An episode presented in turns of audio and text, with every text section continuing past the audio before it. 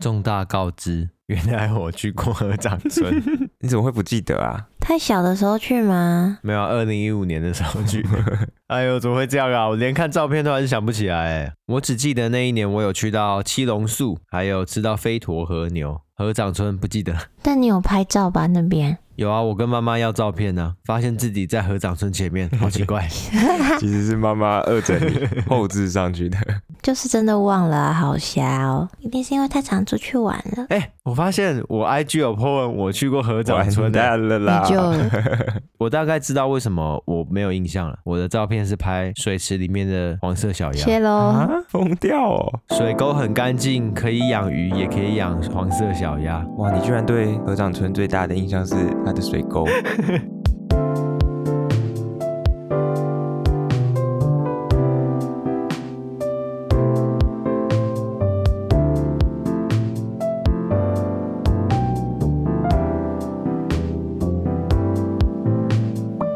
收听疫情指挥中心，我是提姆。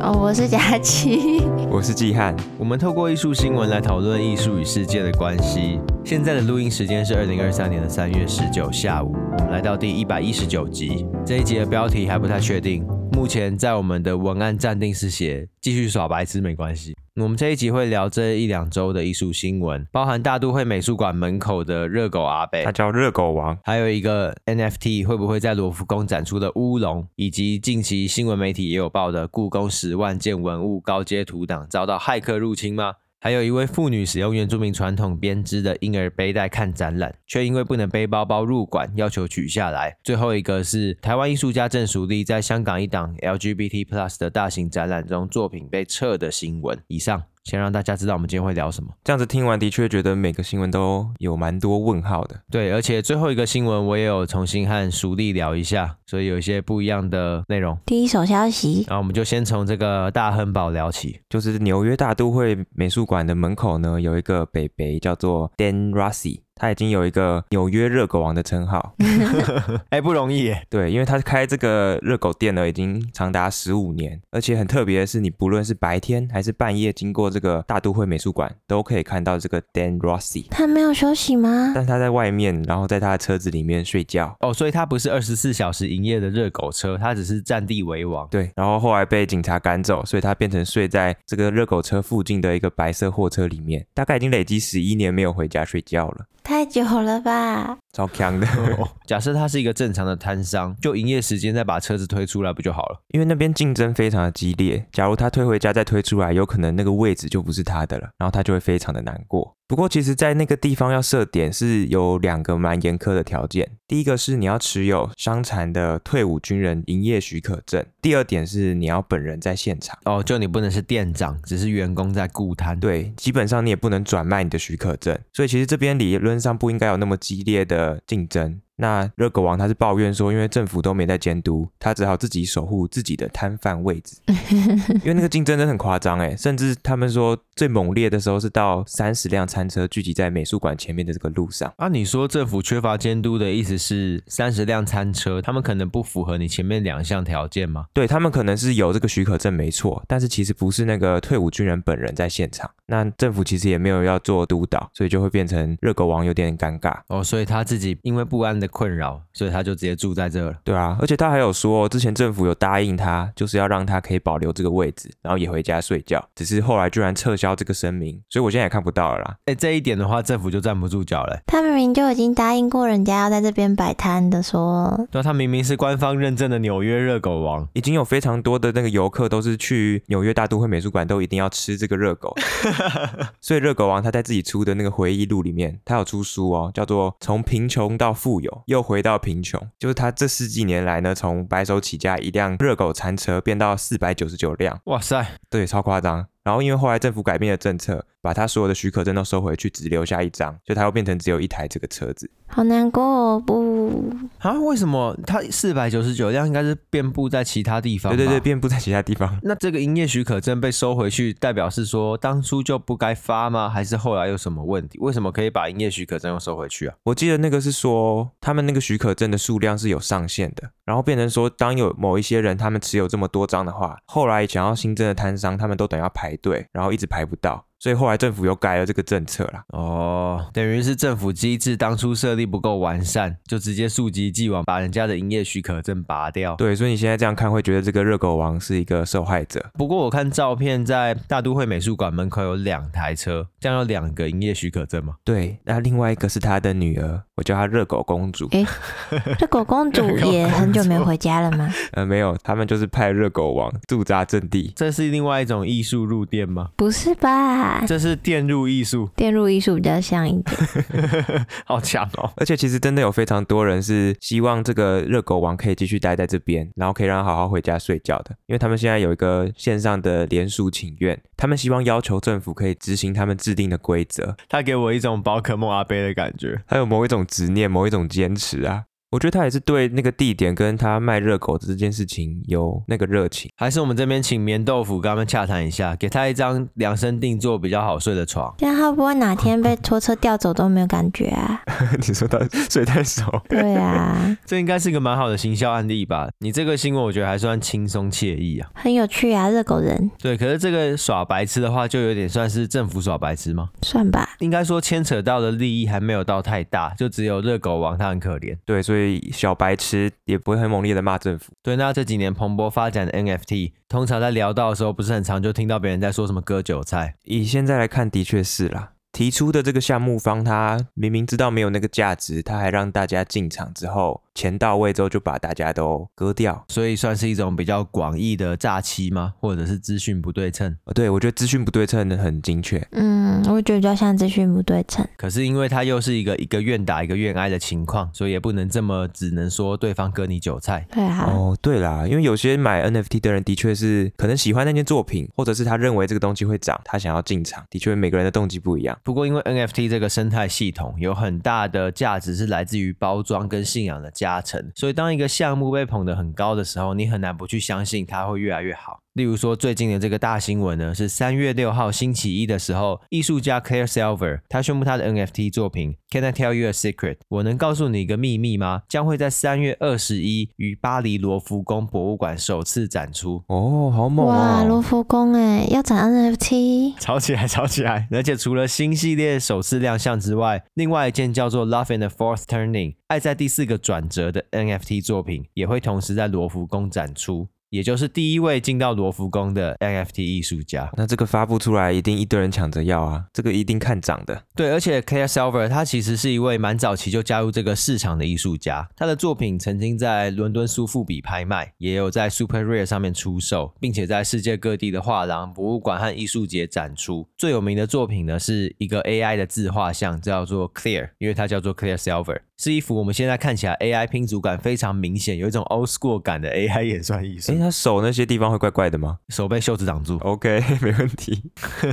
对，因为画面中呢是一位身穿粉红黑色相间洋装的粉色头发少女，我觉得有点像《One Piece》里面的那个。让人很消极的那个哦哦，裴罗娜，裴罗娜，鬼魂公主，对啊，我觉得有点像，就那个配色蛮像的，它只要再撑个雨伞就更像了。对，那这件作品 Clear 呢，它的售价高达五十二点六九 Ethereum，换算目前的台币是两百九十三万元。Oh my goodness！对，那 Claire Silver 它背后的画廊呢是 Super Chief Gallery，是最大的支持者，同时呢也是此次罗浮宫展览的筹备者之一。因此，像是刚刚大家听到的一样，这个好消息公布的时候，群起沸扬，也让不少 NFT 艺术家的 OG 级人物前来祝贺。像是 Proof 的研究总监还说，当 Clear Silver 得到他的第一个 Crypto Punks 时，Crypto Punks 就是那个点阵头像系列啦，你们应该都知道。知道啊，就是跟那个无聊猿一样，都是 NFT 里面数一数二贵的那个项目。对，当他得到这个头像的时候，Clear Silver 被告知，在 Crypto Punks 进到纽约 MoMA 之前不要卖。结果竟然更疯狂，他自己的作品竟然要首先出现在罗浮宫博物馆里面，反正大家就是非常的兴奋。这样真的是一个更大的里程碑耶！之前在拍卖会上就已经算是大新闻了，现在居然还进到罗浮宫。对，像前面提到的《Love in the Fourth Turning》这件作品呢，目前也在 OpenSea 上拍卖。在 Claire Silver 宣布要进到罗浮宫展览的时候呢，作品最高出价是四十四 Ethereum，约两百一十万台币。哇，又是一个天价的作品。对，不过接下来就要进到故事的重点，我们这个起承转合要到转的部分。来一个 but，要开始做云霄消费车了吗？这件作品刚刚售价约两百一十一万台币嘛？没错。最新的这个商品页面在 OpenSea 上是四百四十六元台币，暴跌九十九点九八 percent，变币值了啦！好惨哦！裂开。哎，所以是因为它其实没有到罗浮宫展出吗？不然为什么这个暴跌这么严重？没错，因为当时 Clear Silver 对外公布的时候，就有一些人怀疑，哎，到底有没有在罗浮宫展？所以在三月十号的时候，罗浮宫就证实说，哎，没有这件事情。怎么这样？经过调查之后，大家才知道，原来这档展览根本不是办在罗浮宫，是办在罗浮宫附近的地下购物中心啊，也叫罗浮宫了。哦，哎，那他这样子很厉害耶，就是他懂得操作那个资讯。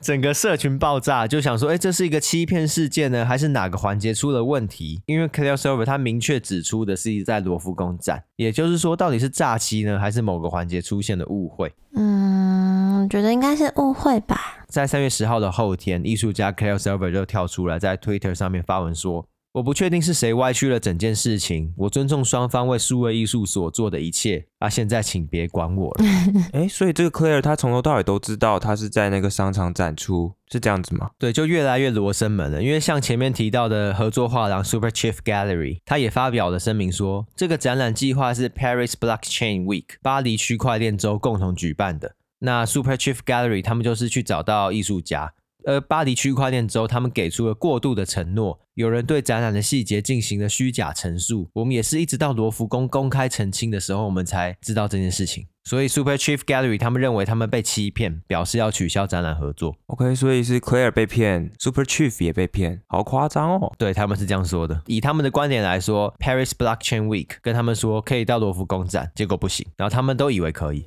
哦不，我超讨厌这种的感觉，就很尴尬。哎，不过这个时候 Paris Blockchain Week 又跳出来了，这样故事才好看吧？来，再来一个。他提出完全不一样的故事版本。他说，展览活动地点在合约的标题和文字中都写得非常清楚，如果媒体要看合约，都可以给你们看。以任何方式误导呢，都不符合我们的利益。那完蛋了。哦，合约写的是商场哦。那 Claire，你要说什么呢？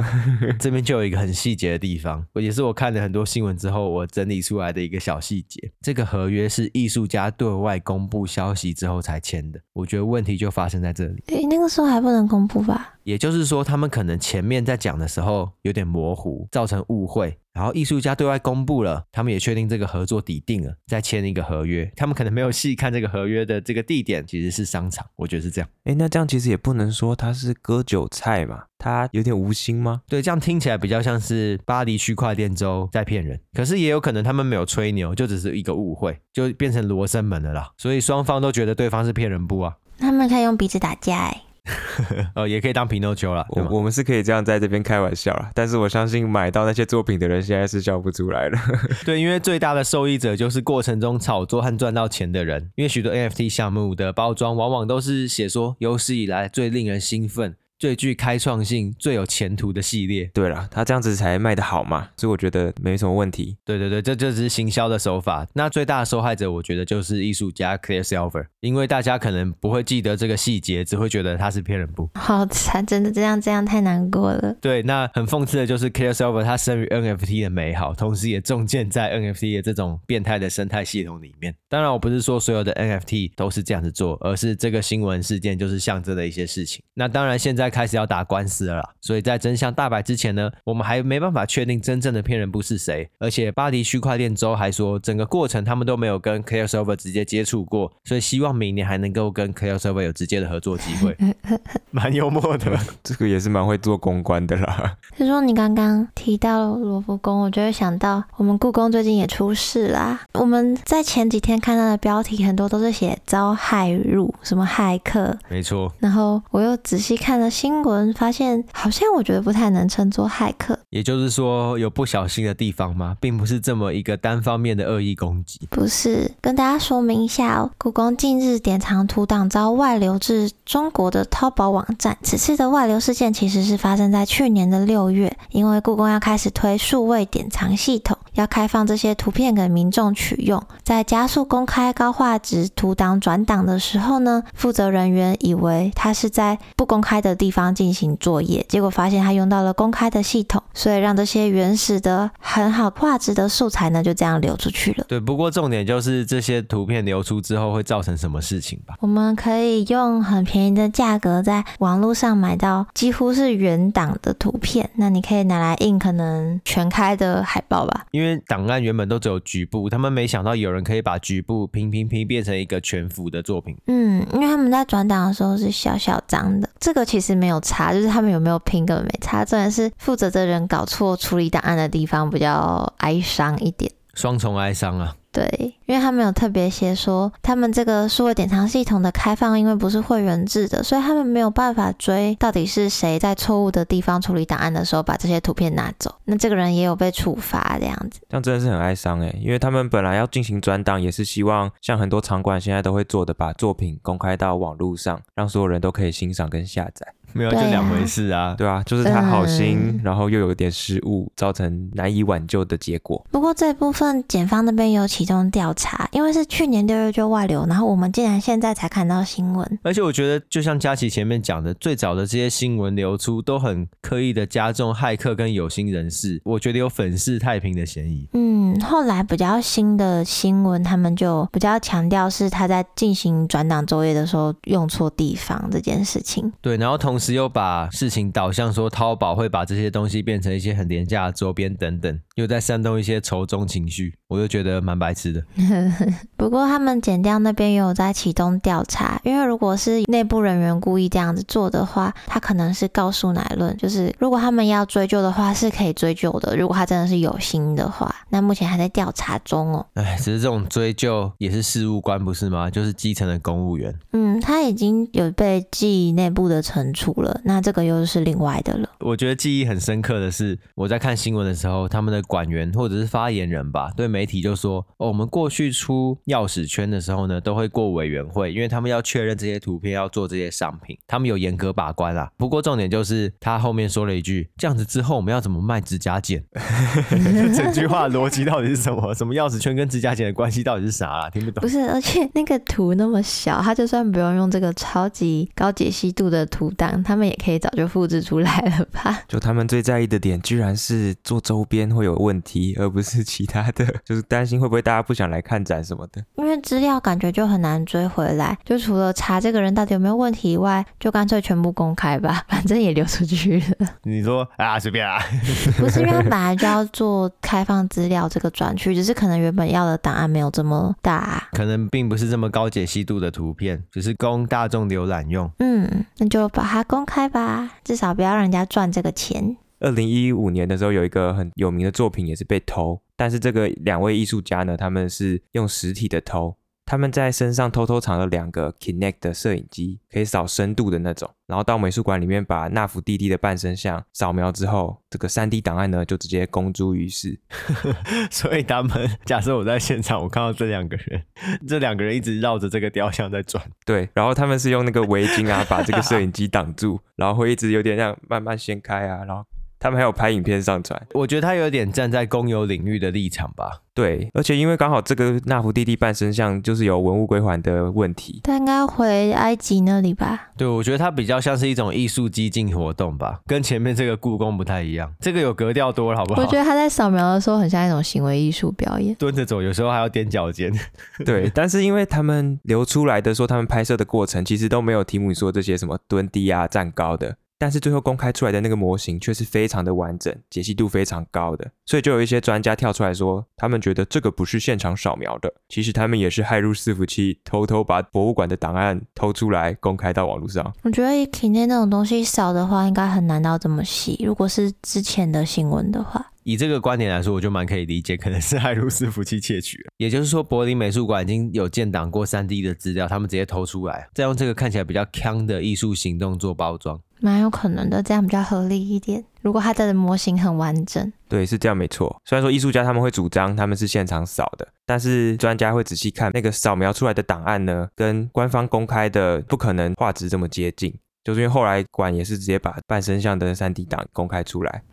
我觉得这个艺术行动听起来比较酷，也有一种欧洲感，就是因为它背后的动机比较容易得到大众的认同。对，而且也是艺术家在做的。啊。不过刚刚季汉你提到的那个，幸好他们那个摄影机很小，然后又可以藏在围巾里面，不然应该一开始就被轰出去了。在美国，有一位原住民女子在参观波特兰艺术博物馆的原住民展览的时候，就被要求取下传统编织的婴儿背带才能参观展览。所以那个妈妈当下就离开了，因为她的背带上面是有宝宝的。嗯，我觉得这件事情的重点就是传统的婴儿背带的形式跟现代的背包规范抵触，才有一些讨论空间。对啊，而且博物馆它事后是有发表公开道歉，并且有联系那个原住民家庭，然后也有修改他们的访客政策。因为那个妈妈后来就去 FB 发文，然后指控他们是有种族主义。但是大家如果没看到那个照片，会有点不知道那个传统编织的背带到底是长怎么样哎。所以我觉得大家可以到 Instagram 看一下。那个图片才会知道哦，它这个就真的就是这样，它就真的是一个传统的背带，有点像是把婴儿装在竹篮之后，然后背在后面，但那个竹篮是比较弄过造型的，所以是像婴儿袋子这样，不是真的是一个竹篓。对，然后重点无法前背，是哦，他完全没有提到背在前面这件事，这就是我整件事最想知道的一个点。哦，所以我一厢情愿的以为他这个东西无法背在前面，所以才被拒绝。对，而且我觉得那妈妈讲话很呛哎，所以我特别揭露起来。她说，在波特兰艺术博物馆，只要你是展品的一部分，而不是实际的在实践你的文化，成为一个原住民，那就非常的酷。我觉得他不只是呛哎，他也有做很多转化。我觉得他写的很好哎，所以我我真的觉得他写的很好，才特别贴过来。也就是说，他觉得种族主义根本就还是存在嘛，就只是在展品里面双重标准。对啊，所以他才会这么不爽，因为有些人也站在他们那边，是他们在展场内看到也有带婴儿或是背包包的女士，那通常是白人，那他们就没有被制止或是被请出去，所以大家会觉得说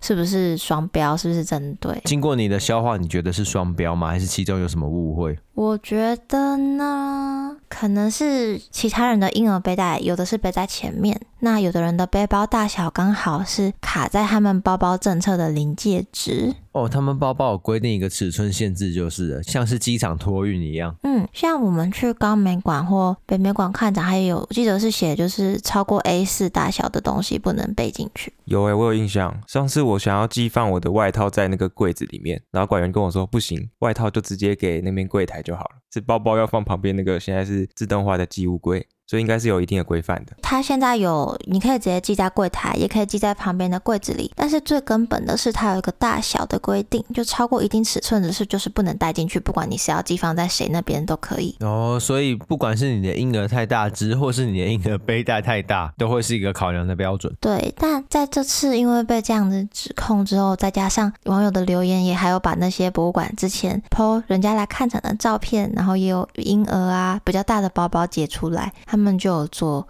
规定上的修正哦，就是一般的婴儿包包明明也很大，对，他们就有写说还是有刚刚那个大小的规定，那允许携带婴儿，有些包包要背在前面，然后不要背在后面。如果有些例外的状况呢，参观之前你可以先联络博物馆，或是到的之后联络一下馆员。跟他们说你的状况，那这样就有机会可以带进去。这、就是在三月十四更新的规则，我觉得蛮正常的啦。毕竟你当下发生的时候，管员就是公事公办啊，看规则怎么样，他就是照着走。而如果有特殊需求的人，他的确可以现场提出，或是提前提出，都会对那个管员比较友善一点。我觉得这个修正方向就是就事论事嘛，按照需求做一些调整，然后看看大家有哪些可以妥协的地方。嗯，我觉得这样还不错，才不会因为规定太硬性，然后又被批太冷。血啊，或是不知痛，对啊，甚至可能这个博物馆本身也没有种族歧视的意图，可是却泼脏水，就因为一些细节上没有处理好。其实这个还蛮容易变成这样的，因为你可能就是这些细节没有处理好，造成他人的不舒服。我刚刚想到，假设这个小朋友啊，他穿一个超高的高跟鞋，有接触到地面，那他是个背包吗？然后背贴背跟妈妈一起行动吗？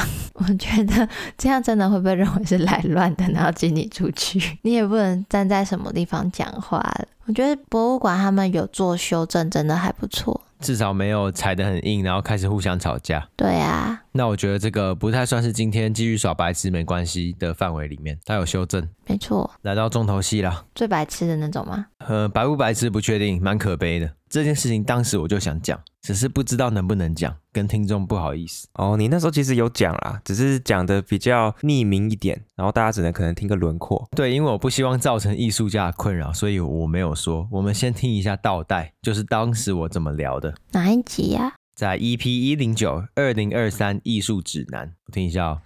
对，那我这边就要讲一个我听到的小故事，就为了保护当事人，一切都采匿名。就是呢，有一个艺术家呢，他也是香港作品要展出，作品里面呢就有一件就不能展，都没有任何公文，就是直接用电话的通知。哦，这样还不会留下任何记录。对，然后他也会问说，哎，那为什么不能展？是哪个部分不行？然后他就说，这个是思想超越。那也是太前面的意思喽。世界上没有人不辱华，因为不辱华的人，他们都知道哪些会心中辱华了，对他们心中辱华。